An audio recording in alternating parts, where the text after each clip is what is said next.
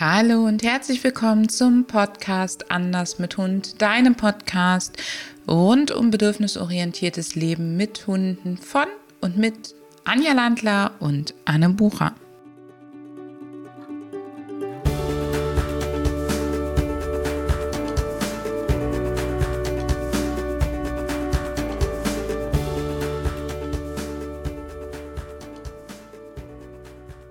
Herzlich willkommen zu einer weiteren Podcast-Episode von Anders mit Hund und heute zu Gast die wunderbare Ines Scheuer-Dinger.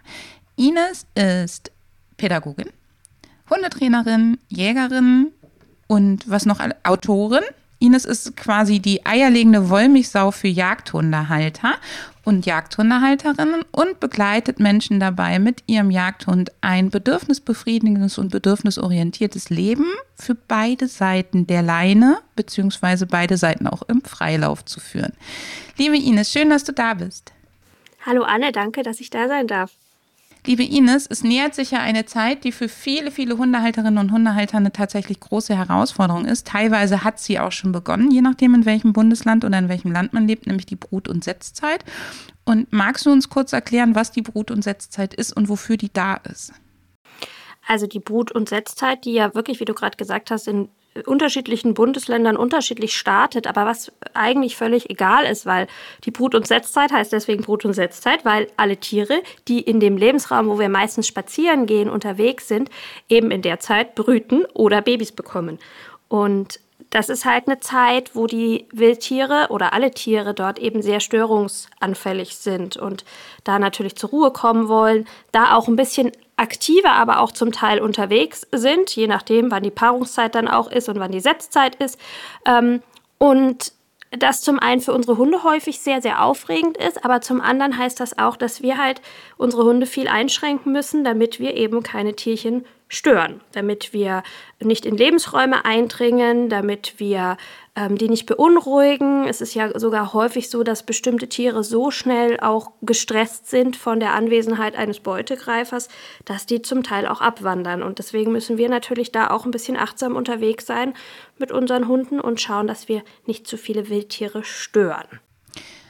Ich erlebe ganz oft, dass man dann bestimmte Sachen macht, die auch ich mache. Teilweise zum Beispiel ähm, ist es bei mir grundsätzlich so, dass ich morgens in der Frühe, also außerhalb der Brut- und Setzzeit auch, äh, morgens in der Frühe und abends in der Dämmerung vorsichtiger bin, was Wild angeht. Aber wir Menschen neigen ja dazu, wenn wir kein Wild sehen, dass wir dann auch so ein bisschen denken, da ist gerade keins, jetzt kann man den Hund vielleicht doch ableihen. Ich mag dem das ja nicht so schwer machen. Jetzt hast du eben schon die Brüter und auch die Bodenbrüter erwähnt. Da kann es dann ja tatsächlich passieren, wenn wenn so ein Hund durchs Unterholz geht, dass die gar nicht mehr da brüten oder dass die das Nest verlassen oder solche Sachen. Stimmt das? Ja, genau. Also das ist durchaus ein Problem. Deswegen sollten wir einfach vorsichtiger unterwegs sein ähm, in hohen Wiesen, in ähm, Gebieten, wo eben Bewuchs ist oder aber auch, äh, ja, jetzt sind die Wiesen ja zum Teil noch gar nicht so hoch, aber da gibt es eben Bodenbrüter, die da sitzen, die das nicht so cool finden, wenn der Hund, auch wenn er nicht jagt, da natürlich durchläuft, weil allein der Hundegeruch ist für die Tiere eventuell halt auch schon Stress oder ein Thema. Ne? Also das heißt jetzt nicht, dass wir nie wieder im Wald spazieren dürfen oder nicht äh, drei Meter vom Weg abkommen, ähm, laufen dürfen oder so. Wir müssen halt einfach ein bisschen ähm, ja, achtsamer unterwegs sein, ein bisschen genauer hinschauen. Und nur weil jetzt kein Wild sichtig für uns ist, heißt das ja noch nicht, dass da keins ist. Ne? Also es ist ja auch schlau, dass die kleinen Wildtiere jetzt so gut getarnt sind, dass wir sie nicht gleich sehen. Aber was natürlich wirklich einfach passieren kann, ist, jetzt um die Zeit jetzt noch nicht so wirklich, aber so ab Mai, dass wir ähm, neben dem Wegrand einfach, keine Ahnung, dass da ein kleines Kitz liegt, was da einfach abgelegt worden ist von seiner Mama. Und das übersehen wir erstmal. Und die Hunde riechen es auch erstmal nicht so, weil das nach relativ wenig riecht. Und dann stolpert man da einfach drüber. Oder auch die kleinen Babyhasen, die dann irgendwo in der Wiese liegen. Ähm, das, das hat man erstmal nicht so auf dem Schirm und da sollten wir einfach ein bisschen vorsichtiger sein. Ich weiß, dass letztes Jahr zwei Wochen vor der Brut- und Setzzeit waren mein Mann und ich morgens im Wald spazieren und ich habe gesagt, ah, irgendwie ist die Natur schon so weit. Ich glaube, ab morgen lassen wir tatsächlich die Leinen dran. Und genau in dem Moment, wo ich das sage, kommt die Mini mit dem Hasenbaby um die Ecke. Das Hasenbaby war kalt und es war auch verletzt. Also es war tatsächlich nicht die Mini, die es gerissen hat, aber da waren tatsächlich zwei Wochen vor der Brut- und Setzzeit schon die ersten Junghasen, Babyhasen da. Und ähm, das fand ich äh, nochmal total eindrucksvoll, dass wir einfach in dieser Zeit, ganz egal, was das Gesetz sagt, sobald sozusagen der Frühling für uns sichtbar beginnt, tatsächlich da ein bisschen Rücksichtnahme praktizieren sollen. Jetzt hast du ja einen sehr jagdlich motivierten Hund und betreust auch Menschen mit sehr jagdlich motivierten Hunden. Ich habe ja auch einen und das kann ja für die Hunde tatsächlich sehr, sehr frustrierend sein, jetzt am ähm, Wald sehr, im Wald sehr eingeschränkt zu sein und sehr viel an der Leine. Was können wir denn mit denen machen, damit die trotzdem den Spaziergang genießen und dieser Frust sich dann nicht über diese drei bis x Monate, übrigens in, in Skandinavien geht die Brut- und Setzzeit bis Ende August, ähm, dass das sich nicht so aufschaukelt, dass dieser Frust dann so gigantisch ist und dass dann natürlich auch der Weg in den Freilauf hinterher gegebenenfalls wieder schwieriger wird. Ja, also in der Tat ist das genau dieses Frustthema, was, was immer die Halter von jagdlich ambitionierten Hunden umtreibt und was man ja auch sofort merkt, wenn der Hund vorher freigelaufen ist in bestimmten Gebieten und plötzlich nicht mehr freilaufen kann dort, dann ist das für die ganz schön frustig. Das ist übrigens aber auch was, was ich ja schon ja bereits ähm, ein paar Monate vor der Brut- und Setzzeit oder ab Januar äh, grundsätzlich immer mal wieder machen sollte, kann und darf, ähm, mit meinem Hund zu üben, dass zwischendrin es auch kein Problem ist, wenn die Leine dran ist. Ne? Ähm, und zwar ohne, dass man Frust bekommt, dass die Leine auch bedeutet, wir können eine Beschäftigungseinheit an der Leine machen, auch wenn es eigentlich ohne Leine gehen würde. Aber einfach, dass die Hunde auch erfahren, hey, man kann auch schöne Sachen an der Leine machen. Und das kann man jetzt auch, wenn man ähm, also Brut- und Setzzeit ist ja wirklich von Bundesland zu Bundesland ein bisschen unterschiedlich. Ich habe in Bayern zum Beispiel das Glück, dass es keinen allgemeinen Leinenzwang in der Brut- und Setzzeit gibt. Trotzdem heißt das einfach, dass ich natürlich auch viel vorsichtiger unterwegs bin und dass man seine Spaziergänge dann auch einfach dementsprechend ein bisschen verändert, dass man seinen Hund mal beobachtet, was sind so die Gebiete, und das macht das ganze Jahr natürlich Sinn, was sind so die Gebiete, wo mein Hund wirklich sehr viel Erkundungsverhalten in Sachen Wild zeigt, wo der vielleicht auch öfters die Nase hochnimmt, wo der mir vielleicht auch schon öfters was anzeigt, dass ich so die ganz schlimmen Gebiete, zum Beispiel wenn die Brut- und Setzzeit anfängt, erstmal meide und sage, da laufen wir jetzt nicht mit der Leine einfach durch, weil bis jetzt hatten wir vielleicht eine sehr lange Leine dran und die nützt halt auch bei der Brut- und Setzzeit eben nicht immer was. Also das ist vielleicht auch noch ein Punkt. An einer 20-Meter-Leine kann der Hund ja trotzdem 20 Meter ins Unterholz gehen und ein Hasenbaby finden. Deswegen ist das immer das, wo wir ein bisschen gucken müssen, dass da, wo Wild, wo viel Wild ist, dass wir eben nicht da sagen, naja, da ist jetzt viel Welt und dann mache ich dich da an die 3-Meter-Leine, dann kriegt der Hund ja wirklich einen Frustanfall. Dass ich aber zum Beispiel so ein bisschen mehr stationär unterwegs bin, dass ich die Beschäftigungsstation oder Sta Beschäftigung grundsätzlich ein bisschen mehr mache und nicht so viel laufe und in der Beschäftigung ganz viel aufgreife, was der Hund eigentlich auf, dem, mm, auf meinem ursprünglichen im Winterspaziergang gern gemacht hat. Heißt, wenn mein Hund gerne Bewegungssachen macht, kann ich das ja auch in eine Beschäftigung einbauen. Ich kann ähm, über ähm, Apportierspielchen, aber wenn der Hund nicht apportiert, könnte ich ähm, Futterkegeln machen. Ich kann den Hund zu Targets schicken. Ich kann den Hund irgendwo rumschicken, rüberschicken, raufschicken. All diese Sachen kann ich ja stationär wunderbar machen. Der Hund kann trotzdem sich bewegen ähm, und kriegt sein Bedürfnis nach Bewegung erfüllt, aber er wird halt nicht dauernd diesen starken jagdlichen Reizen ausgesetzt und dadurch eben immer wieder durch die Leine oder weil wir ihn halt einfach regulieren müssen, ähm, frustriert. Und das ist das, was man jetzt schon so ein bisschen beginnen kann, dass man mehr stationäre Sachen macht, dass man schöne Sachen auf dem Weg macht, dass man vielleicht jetzt auch gerade zu Beginn der Brut- und Setzzeit ein, zwei Mal mehr Dinge mit in, auf den Spaziergang mitnimmt, weil man vielleicht schon merkt, ui, hier ist er jetzt echt ein bisschen zu aufgeregt oder hier kriegt er vielleicht auch Frust, dann bleiben wir lieber, gehen wir lieber ein Stück zurück und machen hier nochmal stationär was und nicht, dann laufen wir einfach weiter, ist ja wurscht, wenn er an der Leine zieht und Frust hat, ist mir egal. Ne? Das ist das eine, was wir machen können. Wir können aber auch das so ein bisschen als Chance sehen, zum Beispiel neue Spaziergebiete zu erkunden und zu sagen, okay, gerade in diesem Gebiet hat mein Hund jetzt viel Frust, wenn er an einer kürzeren Leine laufen muss, wenn er nicht das Erkundungsverhalten zeigen kann, was er sonst gerne macht. Dann gehen wir halt vielleicht mal in ein Industriegebiet an einem Wochenende und gucken mal, kann ich ihn da mit der langen Leine wirklich so laufen lassen, dass er ein bisschen mehr Erkundungsverhalten zeigen kann. Oder ähm, je nach Hund natürlich auch, ist vielleicht ein kurzer Stadtspaziergang, jetzt nicht am Samstag in der Innenstadt, aber vielleicht am Abend mal ähm, wenn nicht viel los ist, ähm, ist das vielleicht eine Idee, wo ich meinem Hund mal was Neues äh, an Input geben kann, was ihn aber vielleicht nicht so sehr stresst wie im Wald unterwegs sein. Das ist sehr individuell Ähm, da gibt es auch keinen, keinen Leitfaden, was mache ich in der Brut- und Setzzeit, damit mein Hund wenig Frust hat, weil ja die Bedürfnisse von Hunden und von jagdlich motivierten Hunden ja sehr, sehr unterschiedlich sind. Aber dass man da nochmal genau hinschaut, was hat mein Hund für Bedürfnisse und wie kann ich die mit unterschiedlichen Sachen aufgreifen. Ich mache das übrigens auch so, dass ich in der Brut- und Setzzeit trotzdem ähm, hier und da die Leine fallen lasse oder ableine, vor allen Dingen dort, wo ich dann vielleicht mal actionreichere Spiele mache, dass die Hunde mir dann eben nicht in die Leine knallen, wenn ich mal wieder mich verworfen habe. Ich bin nicht so, nicht so eine Werfheldin. ähm, so, das ist da passiert. Allerdings achte ich sehr darauf, dass ich nur auf dem Weg und das habe ich gerade auswerfen, habe ich tatsächlich geübt, ähm, dass ich nur auf den Weg werfe, damit ich eben nicht ins Unterholz, nicht ins Gebüsch werfe und den Hund gar nicht dahin animiere. Und da gibt es ja auch viele Sachen, die man tatsächlich gut üben kann.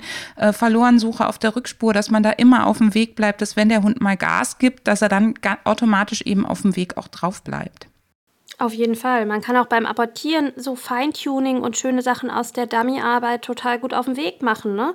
Dass man ein gerades Voranschicken übt, dass man Stoppen übt. Da gibt es wirklich nette Möglichkeiten und selbst Geruchssuche. Ich mache ganz viel so diese Zielgeruchssuche, dass die Hunde einen bestimmten ähm, flüssigen Geruch äh, suchen oder anzeigen sollen. Das kann ich auch ganz wunderbar einfach auf dem Schotterweg machen, dass ich da ein Tröpfchen aufbringe und der Hund zeigt mir das an. Also da gibt es wirklich gute Möglichkeiten, wie ich das nett gestalten kann für den Hund, dass der da Spaß hat, dass es auch anspruchsvoll ist, aber dass eben keiner gestört wird also kein Tierchen.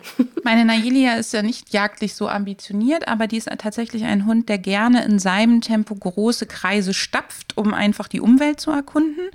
Und mit der mache ich dann ganz viel so im Bereich Baumstämme kraxeln, klettern, solche Sachen, wo wir dann immer an denselben Ort gehen. Das ist ein Ort mit wenig Bodenbewuchs, also das ist im Wald, aber das ist, äh, da sind einige abgeholzte ähm, Bäume und ansonsten ist Laub, da sind keine Brombeeren, kein Ilex, keine Büsche. Das heißt, da weiß ich, da sitzt nichts und da gehen wir immer an denselben Ort und lassen sie ein bisschen klettern und machen.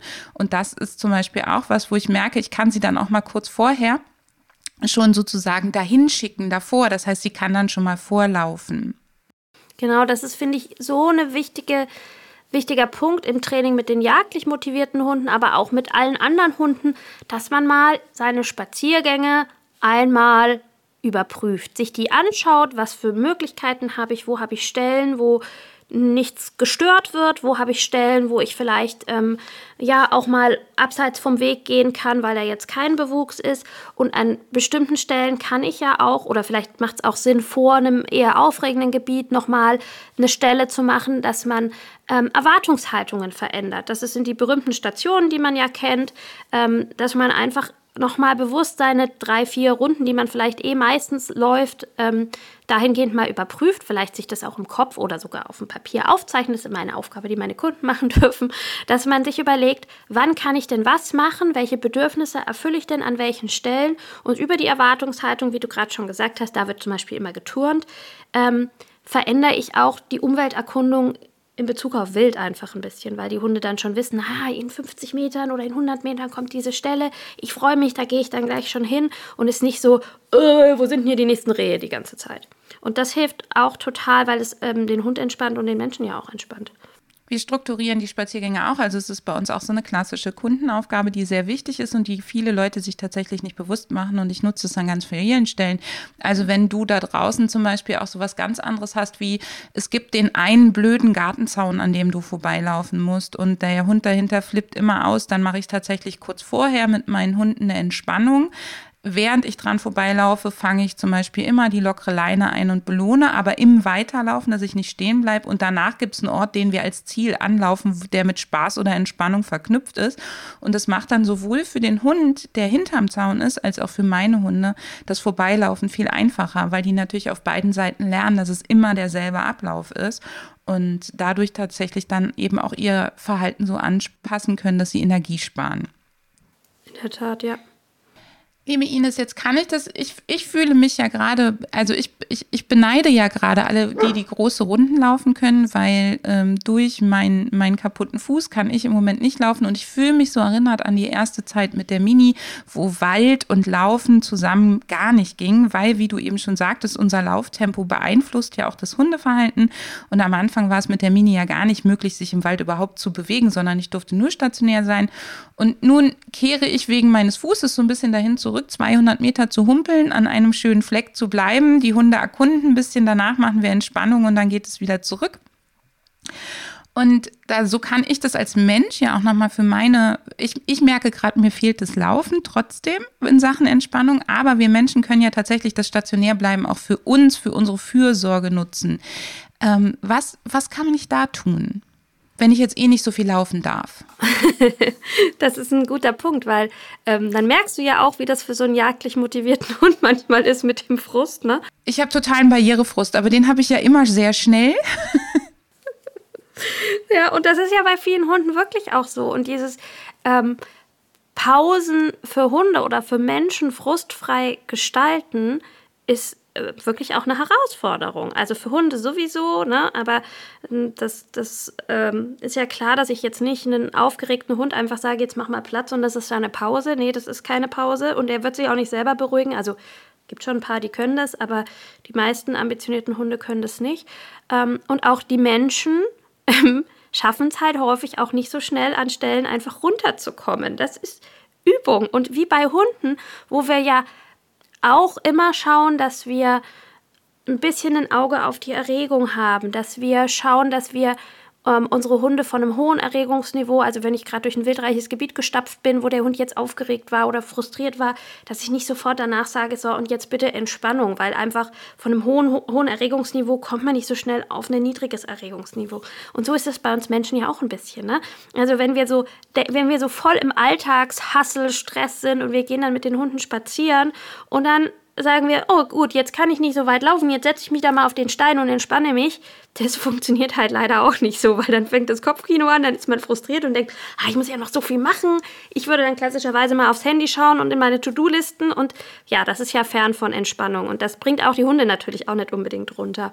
Das heißt, das ist auch ein bisschen eine Übungssache, so Selbstfürsorge für uns Menschen und auch Strategien zu entwickeln. Was hilft mir denn in so Situationen, wenn ich eigentlich das Bedürfnis nach Laufen und Rennen habe? Habe, das jetzt aber gerade nicht in, der, in dem Maße geht, wie kann ich denn Schritt für Schritt für mich Dinge machen, dass ich, dass ich runterkomme? Ne? Ist es jetzt vielleicht für mich wichtiger, dass ich meinen Körper spüre, keine Ahnung, dass ich irgendwelche anderen Bewegungen mal mache, ähm, die mir vielleicht erstmal helfen, so in, in den Zustand zu kommen, dass ich mich vielleicht auch entspannen kann. Weil eigentlich wäre es ja total schön, Anne. Ich würde dir sagen, naja, kannst du jetzt nicht laufen, jetzt gehst du in den Wald, setz dich ein bisschen hin ähm, und genießt mal, wie schön die Vögelchen in der, im Frühling zwitschern. Dann würdest du wahrscheinlich sagen, ja, bin ich gerade im Gehirnchen auch nicht bereit dazu. So wie wir uns das ja oft mit unseren Hunden vorstellen, dass wir sagen, ist doch total schön, leg dich doch jetzt dahin und genieß mal die Sonne. Schaffen die ja auch oft nicht. Und dafür braucht Zeit für Mensch und Hund ein bisschen Anleitung, dass die das halt, dass das funktioniert, dass man eben Schritt für Schritt auch in einen entspannteren Zustand kommt. Das Gute ist ja, wenn wir Menschen das schaffen, dann ist es häufig so, dass es den Hunden auch leichter fällt. Ist ein bisschen ein Irrglaube, dass man einfach sagt, ja, dann sei doch du als Mensch entspannt, dann kommt der Hund schon von selber runter. So ist es natürlich nicht. Aber im umgekehrten Fall, wenn wir total aufgeregt und hibbelig sind und eigentlich sozusagen Hummeln im Hintern haben, dann wird der Hund natürlich auch aufgeregter sein. Zumal ja unsere ganze Körpersprache dann auch sagt, wir gehen gleich weiter, wir gehen gleich weiter. Ja. Also wenn ich so total angespannt bin, dann ist das ja so ein bisschen wie mein Opa hat früher mal, wenn er vom Tisch aufgestanden hat, so gesagt und der Hund sprang los. Und wenn wir natürlich schon so kurz vor diesem so sind sozusagen, dann ist es ja ganz normal, dass der Hund gleich ähm, auch damit rechnet, dass er, dass er wieder losspurten soll, ne?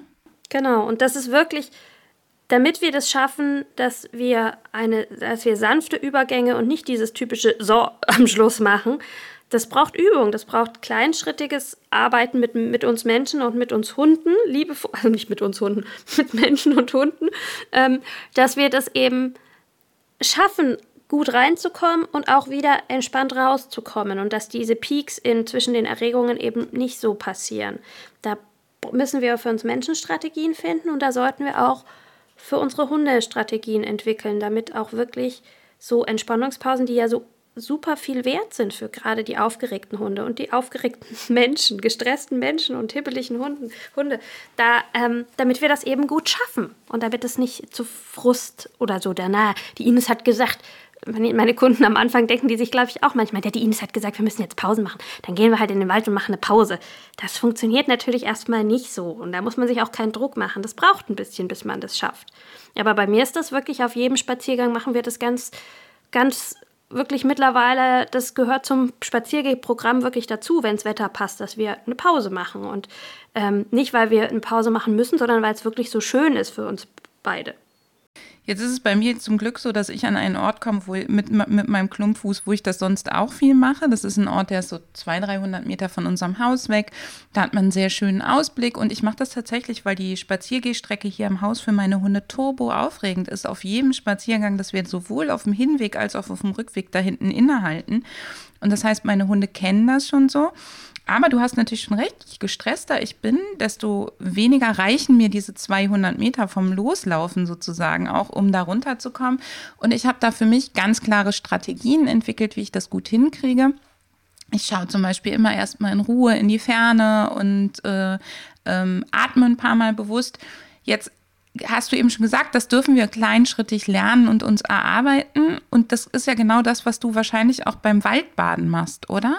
Ja, in der Tat. Also da gibt es einfach sozusagen einen kleinen Werkzeugkoffer für Menschen und für Hunde, den wir uns mitnehmen können, in Anführungszeichen. Damit meine ich einfach Übungen, wo wir wissen, okay, vielleicht ist zum Beispiel an der Stelle für meinen Hund gut, wenn ich ihm erstmal ein bisschen Futter streue. Oder vielleicht ist ein Spiel, wo ich erstmal die Aufmerksamkeit auf den Menschen richte, für den Hund jetzt da passend. Oder ich nehme vielleicht was zu kauen mit oder eine Schleckmatte. Oder es gibt Körperübungen, die wir erst machen.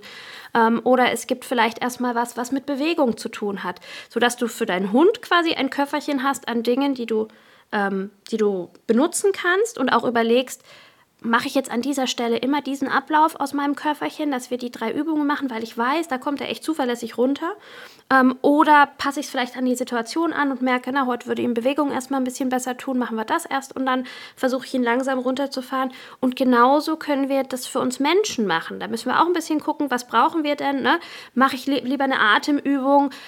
Mache ich was zum Fokus wechseln, so wie du gesagt hast, in die Ferne schauen? Oder hilft es mir, wenn ich mich erstmal hinsetze und schaue, was für kleine Käfer krabbeln, das ist nicht für jeden die richtige Übung, krabbeln um mich rum und fokussiere mich erstmal auf was Kleinteiliges.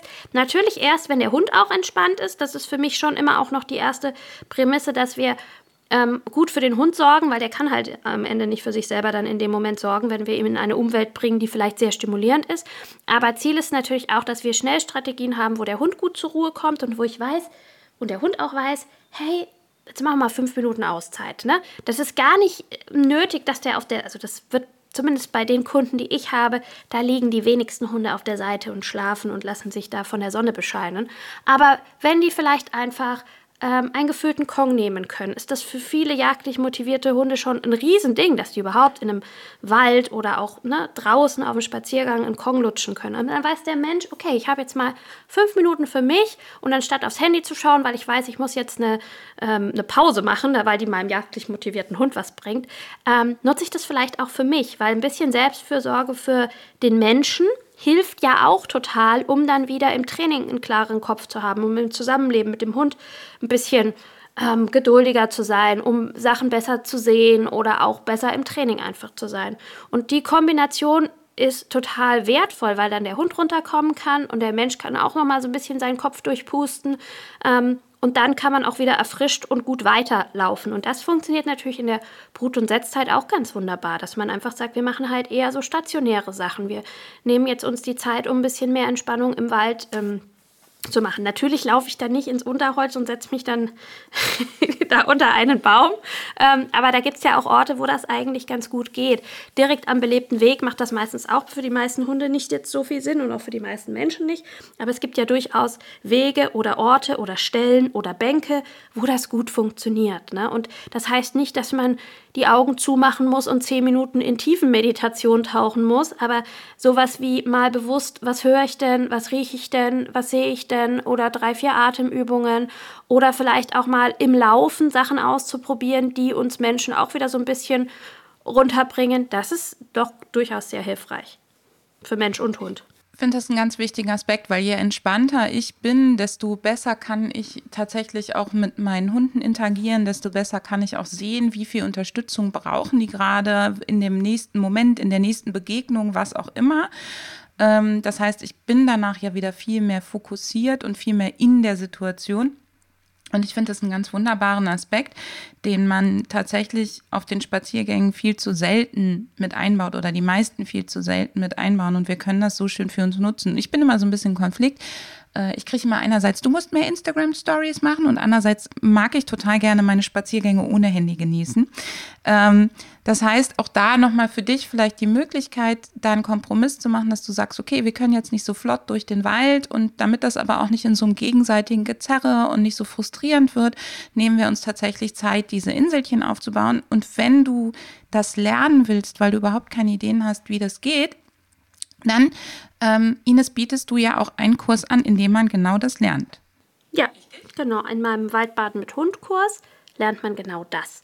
Also Waldbaden, das klingt ja immer so ein bisschen strange. Wir ziehen da keine Bikinis an und springen in den Wald. Waldbaden ist ja was, was man vielleicht ja schon gehört hat. Man geht also quasi in den Wald, das heißt so schön, und genießt die achtsame Atmosphäre des Waldes, nee, die heilsame Atmosphäre des Waldes. Ähm, Mag für manche Leute komisch klingen, weil das macht man als Hundehalter ja eh, wenn man spazieren geht. Ne?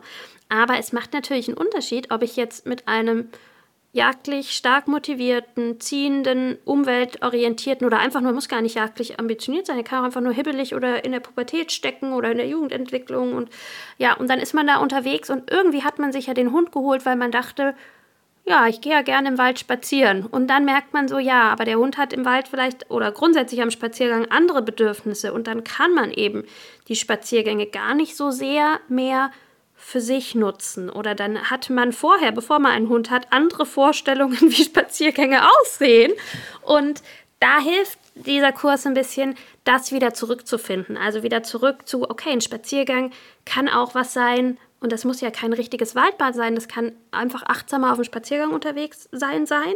Aber was es in dem Kurs auch gibt, ist immer am Freitag bekommt man ein wirklich ein ausführliches Waldbad, wo du dir Zeit nehmen kannst und sagen kannst, ich möchte jetzt am Samstag oder am Sonntag nehme ich mir mal den Vormittag Zeit und nehme mir das mit. Da stehen Übungen und Anregungen drauf, die ich nutzen kann mit meinem Hund. Auch so ein bisschen was aus diesem Werkzeugkoffer eben, was ich probieren kann. Und dann lassen wir uns mal treiben. Das heißt dann eben nicht, es geht darum, nicht darum, Strecke zu machen, sondern wir sind da einfach. Wir sind da und wir gucken mal, wie lange funktioniert es. Wir gucken uns diese Bausteinchen an, was können wir davon machen. Und vielleicht Ne, macht man es sogar länger. Ich hatte eine Kundin, die war dann plötzlich vier Stunden im Wald, weil es so schön war.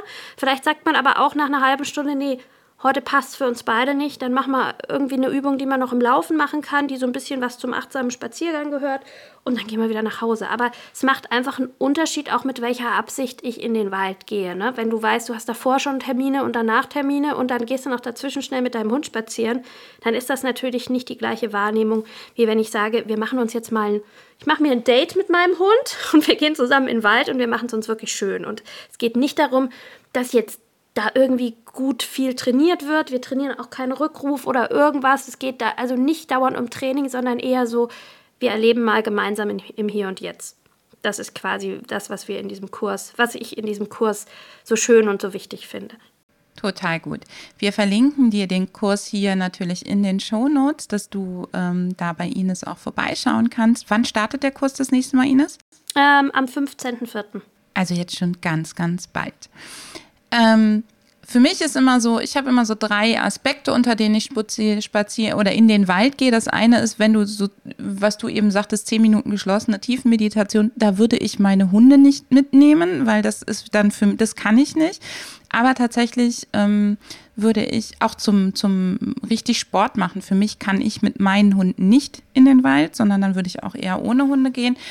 Was ich noch wichtig finde, ist, du hast das eben bei der Ines vielleicht gehört, es geht nicht darum, dass du sofort mit deinem Hund im Wald total tiefenentspannt irgendwo sitzen kannst, sondern es geht darum, diese Prozesse zu erlernen, lernen und es auch als Prozess zu sehen und nicht zu sagen, ah ja, hat heute nicht funktioniert, dann funktioniert es nicht, sondern Schritt für Schritt dahin zu kommen, dass du das immer mehr in deine Spaziergänge einfließen lassen kannst und vielleicht dann auch sogar das eine oder andere Element mitnehmen kannst, wenn du eben den stressigen Spaziergang zwischendurch hast oder der Hund jetzt ähm, wegen der Brut- und Setzzeit, wegen der Leine, wegen des Wildes gerade echt genervt ist und gestresst ist oder frustriert ist und du merkst, du bist genervt, weil er dich durch die Gegend zehrt und eigentlich wirst du langsam unwirsch, dass man dann eben zusammen ähm, eine achtsame Pause, nennen wir es einfach mal nicht nur Pause, sondern achtsame Pause machen kann, damit dieser ähm, Teufelskreis dann ein Stück weit ne, unterbrochen ist. Auf jeden Fall, weil das ist echt oft das Ding, dass man dann aus seinem Kopfkino wenn man dann läuft und denkt, oh, jetzt zieht der Hund so und der Hund denkt sich, oh, die ist wieder so schlecht drauf und überhaupt ist es heute richtig frustig und wir denken uns wieder, so habe ich mir das aber nicht vorgestellt, ich trainiere doch jetzt schon so lange. Und dass man da so ein bisschen rauskommt und dann echt gedanklich sagen kann, stopp, was gibt es denn jetzt für Möglichkeiten, wie könnten wir es uns denn jetzt hier schön kurz schön machen, damit wir wieder normal werden, was kann ich denn für meinen Mindfuck, der da in meinem Kopf gerade passiert, tun, damit wir wieder schön zurückkommen und damit der Spaziergang nicht quasi für die Katz war und wir Hund und Mensch sich eigentlich gegenseitig genervt haben. Was einfach passiert, ne? selbst wenn man total nett trainiert und eigentlich seinen Hund total liebt. Es gibt ja immer Situationen oder Spaziergänge, wo man sich denkt, boah, also heute, hm. Ja, und damit man da so ein bisschen weiß, was mache ich denn da, das finde ich total wichtig, weil das sind wir unseren Hunden auch irgendwie so ein bisschen schuldig, weil wir bringen sie ja in diese Umwelt, die so schwierig auch oft für sie ist. Und auch uns. Also das auch uns, denn ähm, das, was die Ines gerade sagt, das kenne ich auch total gut und ich glaube, das kennt ihr alle da draußen auch, dass man eben, egal wie sehr man seinen Hund liebt, es gibt Momente, dann hat er dir wehgetan an der Schulter oder das ist einfach für dich frustrierend, weil du das Gefühl hast, ich mache gerade nur Rückschritte oder auch das Gefühl hast, du hast dir gerade die Zeit echt aus den Rippen geschnitten und ähm, jetzt hast eh 20.000 Sorgen und jetzt funktioniert es auch gerade noch nicht. Und dann wieder in, zu sagen, okay, ich komme wieder zu mir, ich komme wieder auch in meinen denkenden Gehirnbereich sozusagen ähm, und helfe meinem Hund dann auch dabei, dass er auch dahin zu kommt oder ändert tatsächlich auch nur meine Betrachtungsweise auf die Situation. Das macht uns ja selbstwirksam. Also wir können ja auf einmal wieder, wir sind nicht mehr das Opfer von unserem Hund, wir sind nicht mehr das Opfer von der Umwelt, sondern wir können tatsächlich dafür sorgen, dass es uns gut geht, indem wir die Situation gestalten. Ja, voll gut, genau, ja. Es ist ja auch also wir trainieren ja Gott sei Dank dadurch, dass wir mit positiver Verstärkung arbeiten, unser Hirn ja auch jeden Tag darin, also jeder, der mit positiver Verstärkung arbeitet, trainiert ja sein Hirn auch dahin, das Gute zu sehen. Und das ist ja schon echt auch ein Pölsterchen, was man aufbaut. Und ähm, damit das eben, das ist aber auch stressanfällig. Und damit das, wie du gerade gesagt hast, wenn wir nicht mehr im denkenden Gehirn auch weiter äh, sind, dass das weiter funktioniert, braucht es eben Tools, die man auch abrufen kann. Nicht so, ah, habe ich ja mal in einem Buch gelesen, ich könnte ja jetzt hier irgendwie eine Atemübung machen oder ich könnte jetzt einfach mal stehen bleiben, sondern ja, die, so die typische Situation, dann läuft man und dann, keine Ahnung, trifft man den Hundefeind, dann ruft der Besitzer noch, na, Sie müssten ja mal in die Hundeschule gehen ähm, und dann ist... der dafür auch noch Kekse? Ja, genau. Und dann ist, äh, der, dann setzt unser Gehirn halt auch schnell mal aus und ähm, das ist dann ähm, für uns Menschen, aber auch für den eigenen Hund halt auch nicht gut. Sehr gut. Liebe Ines, tausend Dank, dass du da warst. Ich glaube, da war für ganz viele Menschen ganz viel Spannendes mit drin. Und ähm, ich freue mich ja eh immer, wenn wir beide uns sprechen. Insofern, vielen lieben Dank, ihr Lieben da draußen. Guckt in die Links, sodass ihr zu Ines findet. Ähm, wir setzen euch den Link zum Waldbaden mit hier drunter und wir freuen uns natürlich wie immer auf eure Rückmeldungen, auf euer Feedback oder auch auf eure Fragen, die wir dann beim nächsten Mal aufgreifen. Vielen Dank, Anne.